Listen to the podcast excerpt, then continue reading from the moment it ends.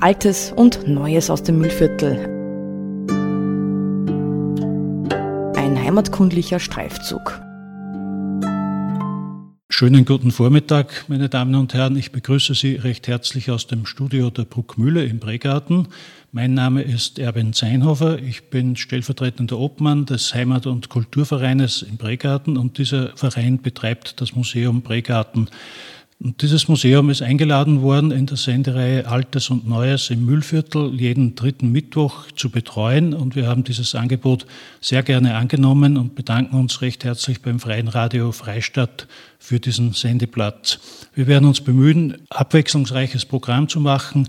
Heute ist an meiner Seite Elisabeth Wildberger. Mit ihr werden wir gemeinsam einen kleinen Spaziergang im Esttal unternehmen.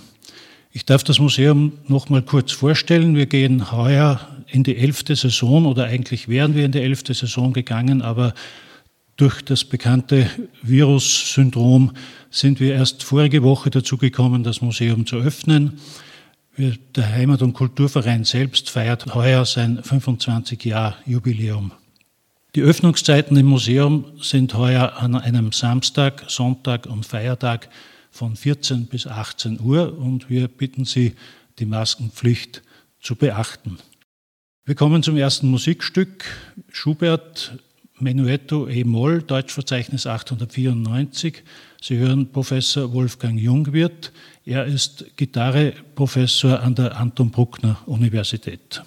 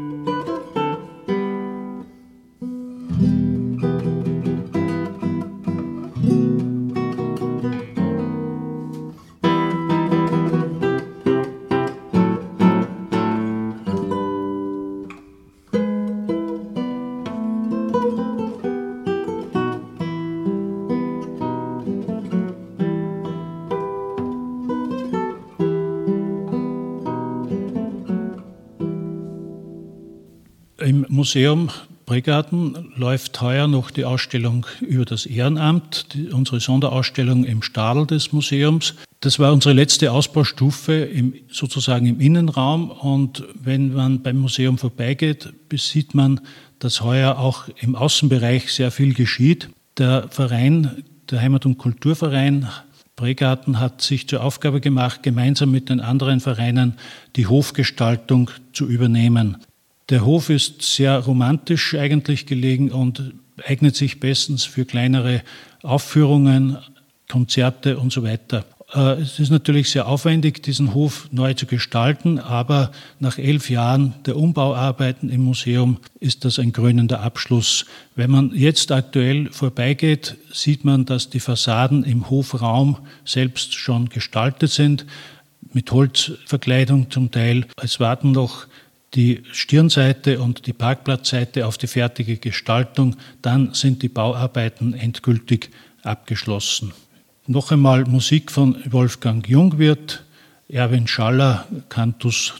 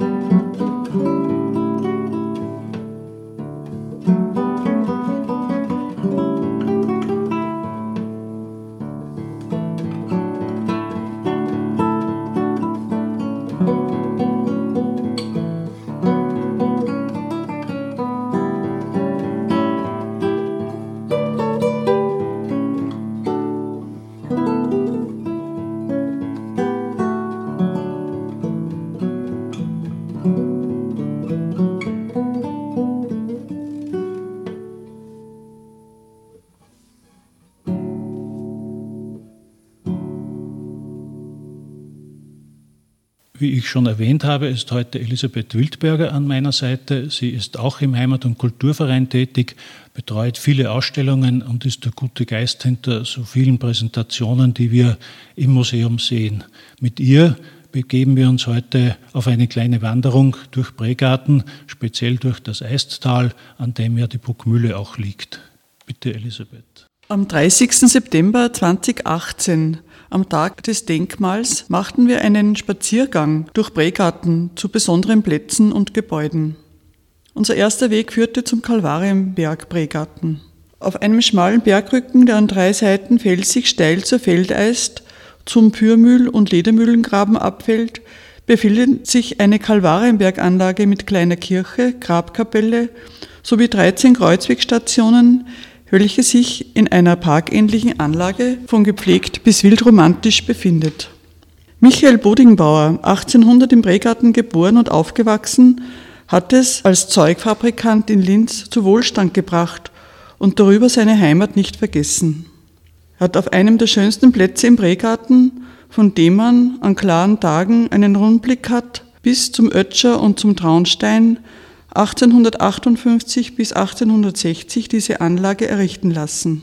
Das Grundstück stellte sein um drei Jahre jüngerer Bruder Josef zur Verfügung. Die kleine Kalvarienbergkirche ist im Innenraum einfach gehalten. Hinter dem Altartisch und vor dem bunten Apsisfenster, das 1993 von dem Bregartner Künstler Herbert Friedl entworfen wurde, erhebt sich ein Kruzifix mit lebensgroßem Körper und seitlich davon zwei Schächer. Sie stellen eine gute Bildhauerarbeit aus dem 19. Jahrhundert dar. Etwas abseits auf einem Felsvorsprung befindet sich das Heilige Grab. Es ist ein niedriger Kapellenbau von dreimal fünf Metern. Darin befindet sich in einer Grabnische der Leichnam Christi, vollplastisch gefertigt, in natürlicher Größe.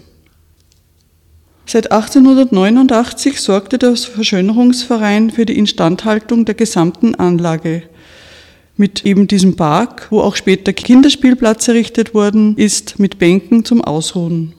Vor einigen Jahren übernahm die Goldhaubengemeinschaft Bregarten in vorbildlicher Weise die Pflege von Kalvarienberg, Kapelle und Grabkapelle. Auf dem Weg zum Kalvarienberg sind wir bereits bei der Watzelvilla vorbeigegangen. Watzelvilla, auch Felsenburg genannt. Der Wiener Geschäftsmann Anton Watzel kaufte nach dem Ersten Weltkrieg das Grundstück mit dem großen Bier- und Eiskeller des Bregartner Bierbrauers und Gasthausbesitzers Jobst. Das war dann später das Gasthaus Kartusch, dann war Elektro Vogelauer drin und jetzt ist es das Schuhhaus Kern. Watzel ließ auf diesem Fels vom Wiener Stadtbaumeister Anton Klappholz einen feudalen Sommersitz im Stil italienischer Neorenaissance-Villen errichten. Das Gebäude zeigt nach außen einige interessante Aussichtsbalkone sowie im Inneren alle Räume in keinem rechten Winkel zueinander stehen. Es hatte bereits 1921 Zentralheizung und Garagen. Zehn Jahre konnte sich Anton Watzel seines Besitzes erfreuen. 1931 wurde das Haus und der Grund von einer Schweizer Kreditanstalt ersteigert. In der Zwischenkriegszeit führten zwei Schwestern das Haus als Ferienpension. Durch den Krieg und der russischen Besatzungszeit wurde die Felsenburg immer unwohnlicher und wurde nach dem Krieg kurzzeitig ein Mehrparteienwohnhaus und anschließend führte das Gasthaus Hofer darin eine Pension. 1972 kauften und bezogen die Goldschmiedemeister Elsa und Adolf Drobny aus Linz die Villa, revitalisierten und renovierten sie. Sie war Familienwohnsitz, beherbergte eine Goldschmiedewerkstatt und war auch kulturelles Begegnungszentrum für Freunde und Gäste. Nach dem frühen und überraschenden Ableben von Elsa und Adolf Drobny 1995 verkaufte Sohn Lukas die Villa.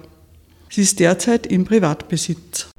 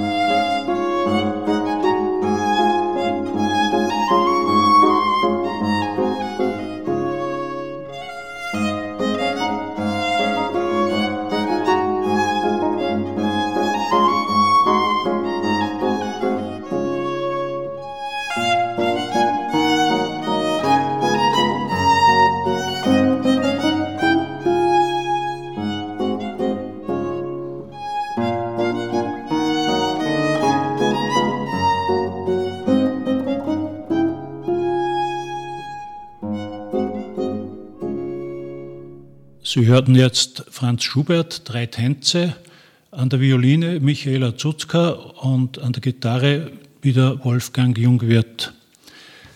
Der erwähnte Anton Watzl war eine sehr schillernde Persönlichkeit und im Oktober 1921 waren die Zeitungen voll über seine Aktivitäten. Am 17. Oktober berichtete die Linzer Tagespost unter dem Titel Die Geschäfte des Filmpräsidenten, der verhaftete Schlossbesitzer in Oberösterreich, folgendes.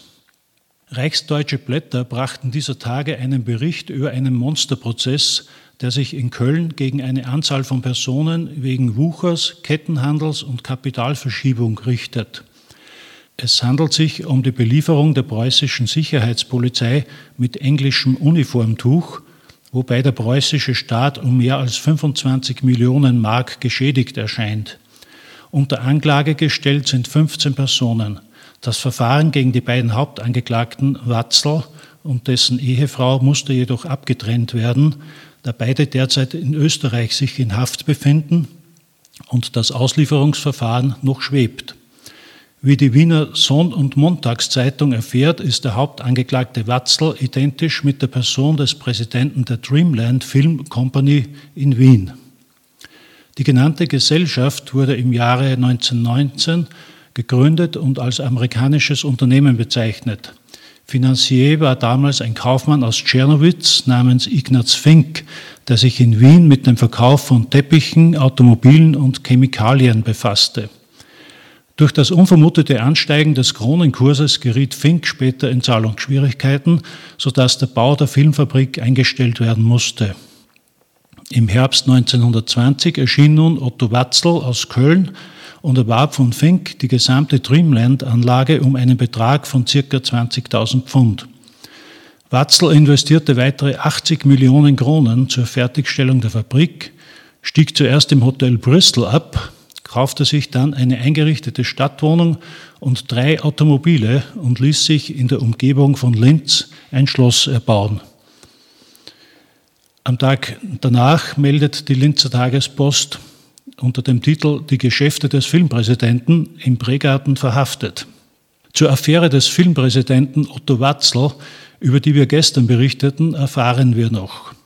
Gegen Watzl ist ein Haftbefehl aus Köln gekommen. Die Linzer Kriminalpolizei wurde beauftragt, die Verhaftung vorzunehmen. Grund der Verhaftung waren Kapitalsflucht und Stoffschiebereien, durch welche der preußische Staat um Millionen betrogen worden ist.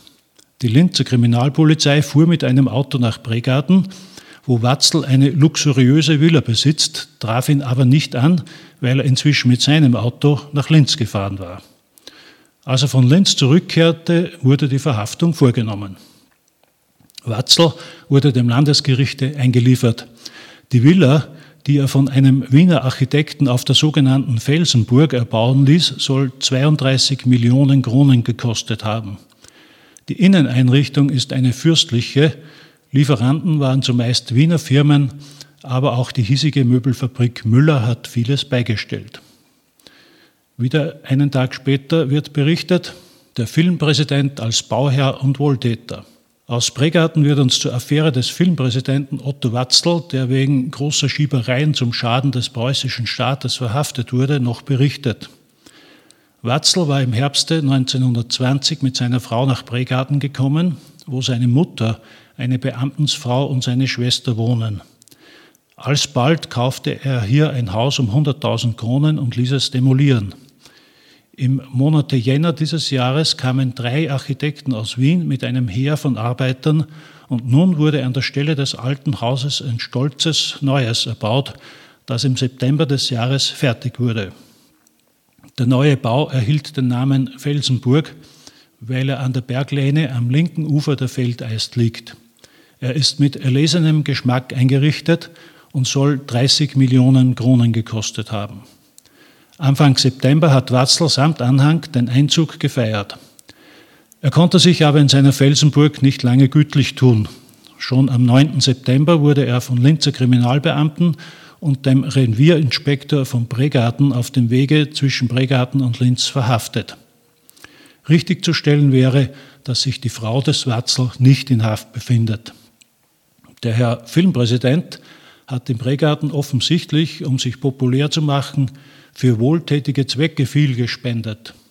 Zuletzt ließ er auch noch ein Kriegerdenkmal errichten, darstellend ein Massengrab, auf dem ein Löwe ruhen sollte. Der Löwe ist allerdings noch nicht da, was der Volksmund bald zu einem Scherze machte. Der Löwe liegt noch nicht auf dem Grab, weil man ihn wegen seiner Wildheit noch im Käfig halten müsse. Was mit der stolzen Felsenburg geschehen wird, wissen die Götter.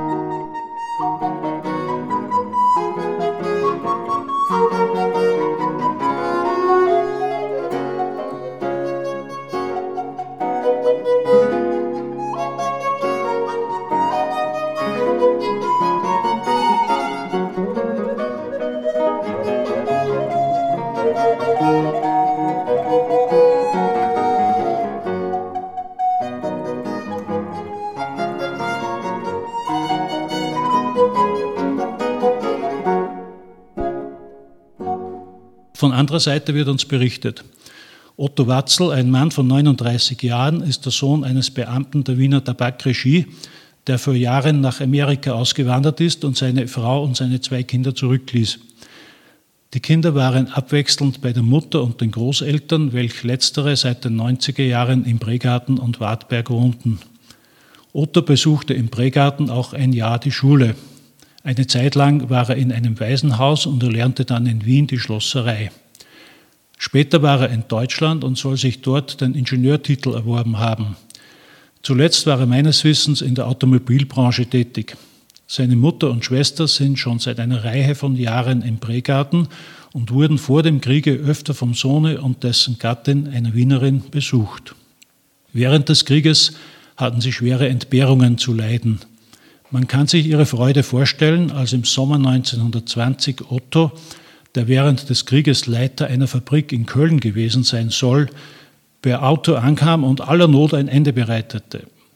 Kurz darauf kam er mit einem neuen Auto, einem weißen Zweisitzer mit kahnartigem Aufbau und schwarzen Vollrädern, der in Linz sicher aufgefallen ist, und nun begannen die Erzählungen von seinem märchenhaften Reichtum. In Köln soll er beim Umsturze dem Staate viele Millionen durch sein richtiges Eintreten gerettet und dafür große Belohnungen erhalten haben. Dazu ein Dollarguthaben in Amerika, 50.000 Dollar, das sind über 130 Millionen Kronen, die er für ein Patent erhalten hätte und die jetzt flüssig gemacht würden. Nebenher ging eine rührselige Geschichte, wie Otto in Sehnsucht nach seinem ausgewanderten Vater übers große Wasser fuhr, um den Flüchtling zu suchen, wie er ihn endlich erfragt, aber nicht mehr lebend getroffen habe und so weiter.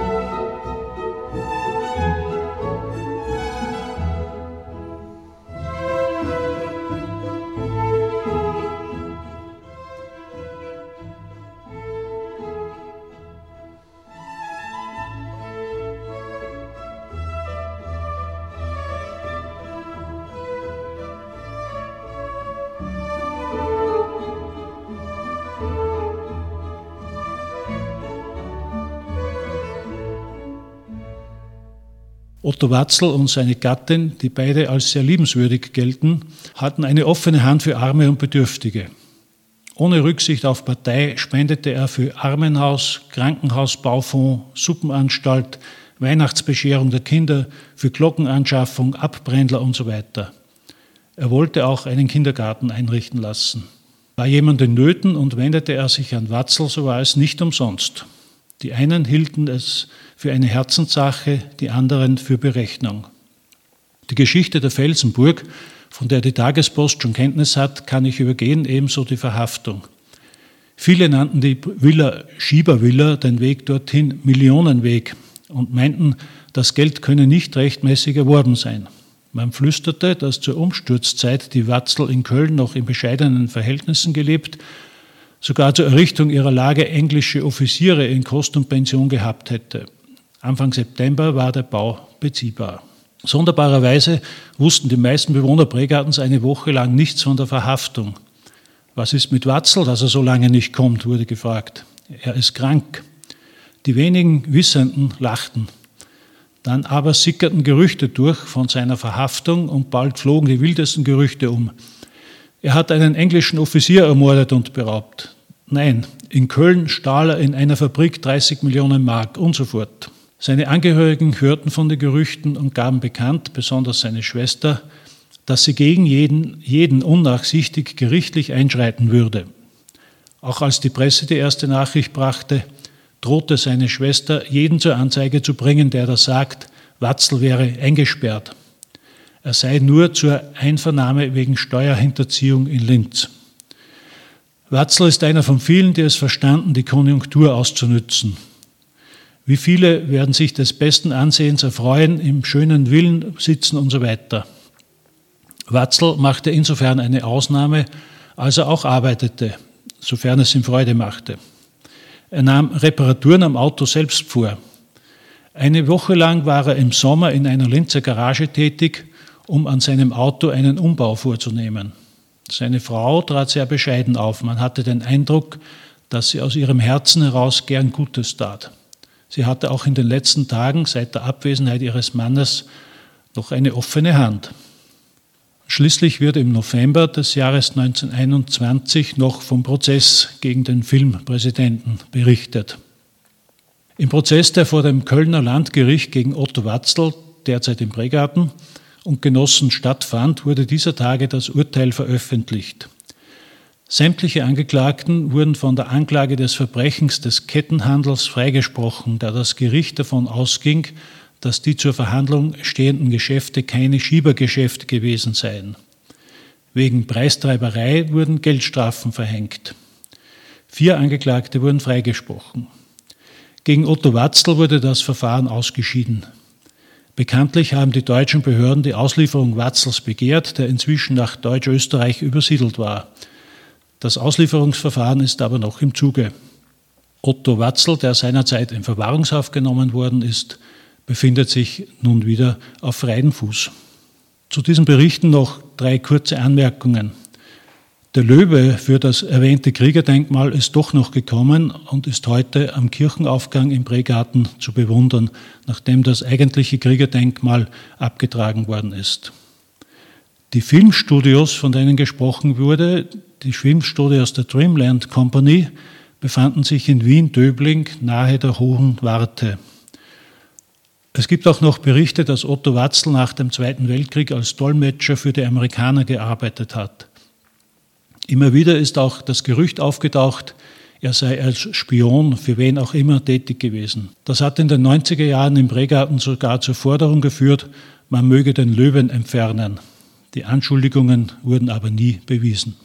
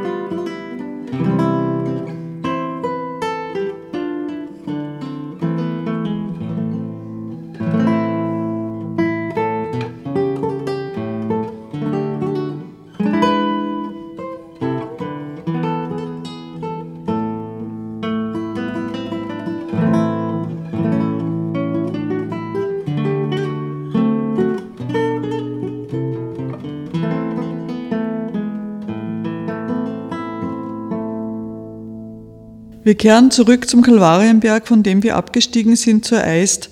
Wir sind vorbeigekommen an dem Kreuz, das auf der alten Pfarrkirche am Marktplatz war und kommen zum Herrenbad. 1880 sind überall an Gewässern Badeplätze angelegt worden. Das war damals richtig in. Auch Bregarten wollte nicht zurückstehen und der 1889 gegründete Verschönerungsverein befasste sich bereits 1890 mit der Errichtung einer Badeanstalt an der Eist. Es war schwierig, dies auch umzusetzen, und erst 1906 wurde ein Grundstück mit Hilfe eines günstigen Kredites bei der Sparkasse durch die Kommune erworben. Im Protokoll heißt es, der Kommune ist es gelungen, den Bestand eines der schönsten Punkte in der nächsten Umgebung von Bregarten zu sichern. Vermutlich sind zu dieser Zeit die ersten Badekabinen errichtet worden, das Herrenbad. Es hat zu diesem Zeitpunkt auch ein Damenbad existiert. Der Wehrbach der Ledermühle stand dafür zur Verfügung. Herr Pavlik vom Radfahrerclub Bregarten regte 1906 an, zwischen zwei und vier Uhr nachmittags Damenstunden abzuhalten.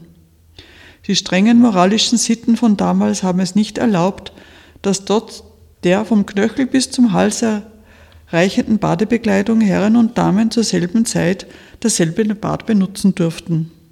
1929 nach einer Theaterführung Karl Gruber, der Bauernadvokat von Lorenz Hirsch, zugunsten des Herrenbades konnte eine notwendige Renovierung und Erweiterung desselben erfolgen. In den 20er und 30er Jahren war das Bad im Bregarten ein Magnet für Sommerfrischler. Es gab jeweils am Sonntag einen Badezug von Linz nach Bregarten. Mittags her, abends zurück. Das Wasser war damals klar wie heute die Waldeist. Erst durch die Wiesenentwässerungen und Flussregulierungen in den 50er Jahren verschlechterte sich die Wasserqualität stark. Durch letztgenannte Umstände und den Bau des Hallenbades verlor das Herrenbad seine Attraktivität und wurde Ende der 70er Jahre aufgelassen. Viele Altprägarten haben das Herrenbad in schönster Erinnerung. Sommer, Sonne, Wasser, Freunde, Liebelei. Badewartin Frau Ma, eine Institution. Die Haut sonnenbraun gegerbt, liebenswürdig, streng. Es gab Getränke und Imbisse zu kaufen. Auf der linken Flussseite Liegepritschen bis hoch hinauf am Hang. Und wehe, es kamen sich Burschen und Mädchen auf nur andeutungsweise näher, so ertönte ihr nicht zu überhörendes Trillerpfeiferl und ihr erhobener Zeigefinger. Ich persönlich habe das Herrenbad in wunderbarer Erinnerung.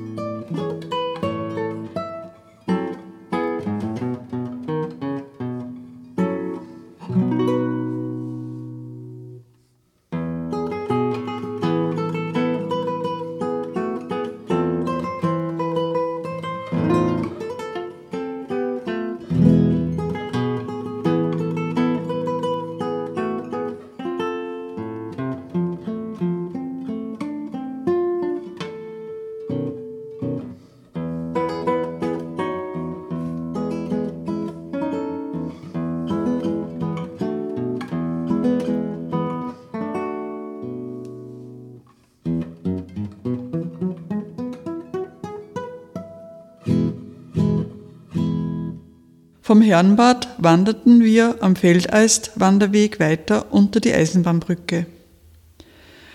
Nach Planungsarbeiten seit 1857 ist 1869 der Baubeginn der Dampfbahnstrecke von Böhmen aus nach Süden. 1872 erste Testfahrten, 1873 Aufnahme der Strecke in das allgemeine Eisenbahnnetz.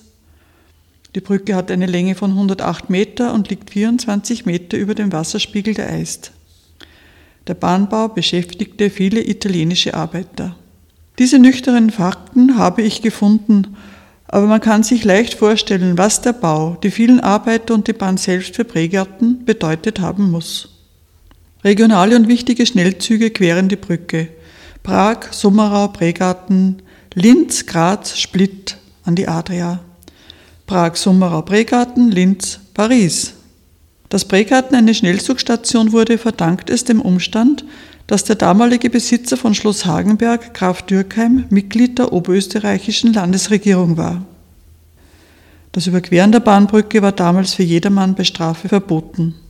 1958 wurde die Brücke von der Föstalpine erneuert und mit einem zusätzlichen Fußweg versehen. Leider hat die Eisenbahnbrücke auch eine traurige Geschichte. Immer wieder hat sie verzweifelte Menschen angezogen. Und durch den Einsatz von engagierten Prägärtnerinnen und Prägärtnern wurde das erhöhte Gitter angebracht, um Menschen mit Suizidabsichten zu schützen. Aus heutiger Sicht kann man es als besonderes Ereignis sehen, wenn eine und auch manchmal zwei zusammengespannte Dampflokomotiven mit ihren schweren Lastenwaggons den Bahnhof Bregarten verließen.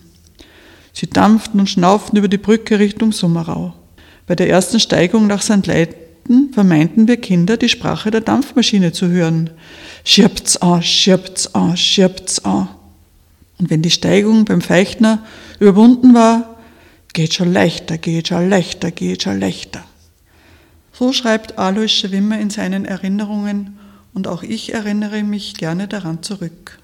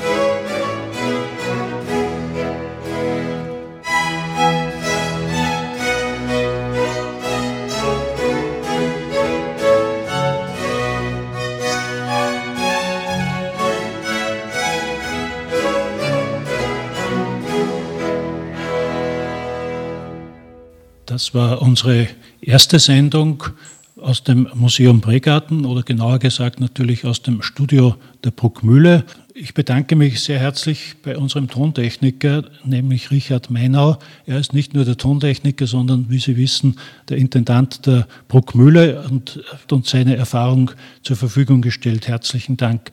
Und natürlich auch an Elisabeth Wildberger vom Museum Bregarten Sie ist immer wieder die gute Seele, die schaut, dass die schönen Installationen und Standards eingehalten werden. Das Museum selbst ist geöffnet heuer an jedem Sonntag, Samstag und Feiertag von 14 Uhr bis 18 Uhr mit den bekannten Ausstellungen aus den Produkten der Steingutfabrik, Handel und Gewerbe, den Ausgrabungen von Unterweitersdorf und unserer Sonderausstellung über das Ehrenamt im Bregarten. Unser nächstes Programm im Freien Radio Freistadt wird sich mit einer Persönlichkeit aus den 1930er Jahren im Bregarten beschäftigen, nämlich mit Dora Epstein. Sie war die einzige jüdische Bewohnerin in diesen schwierigen Zeiten und ihre Geschichte ist aufgearbeitet worden und über die möchten wir nächstes Mal berichten. Recht herzlichen Dank und auf Wiedersehen im Museum Bregarten.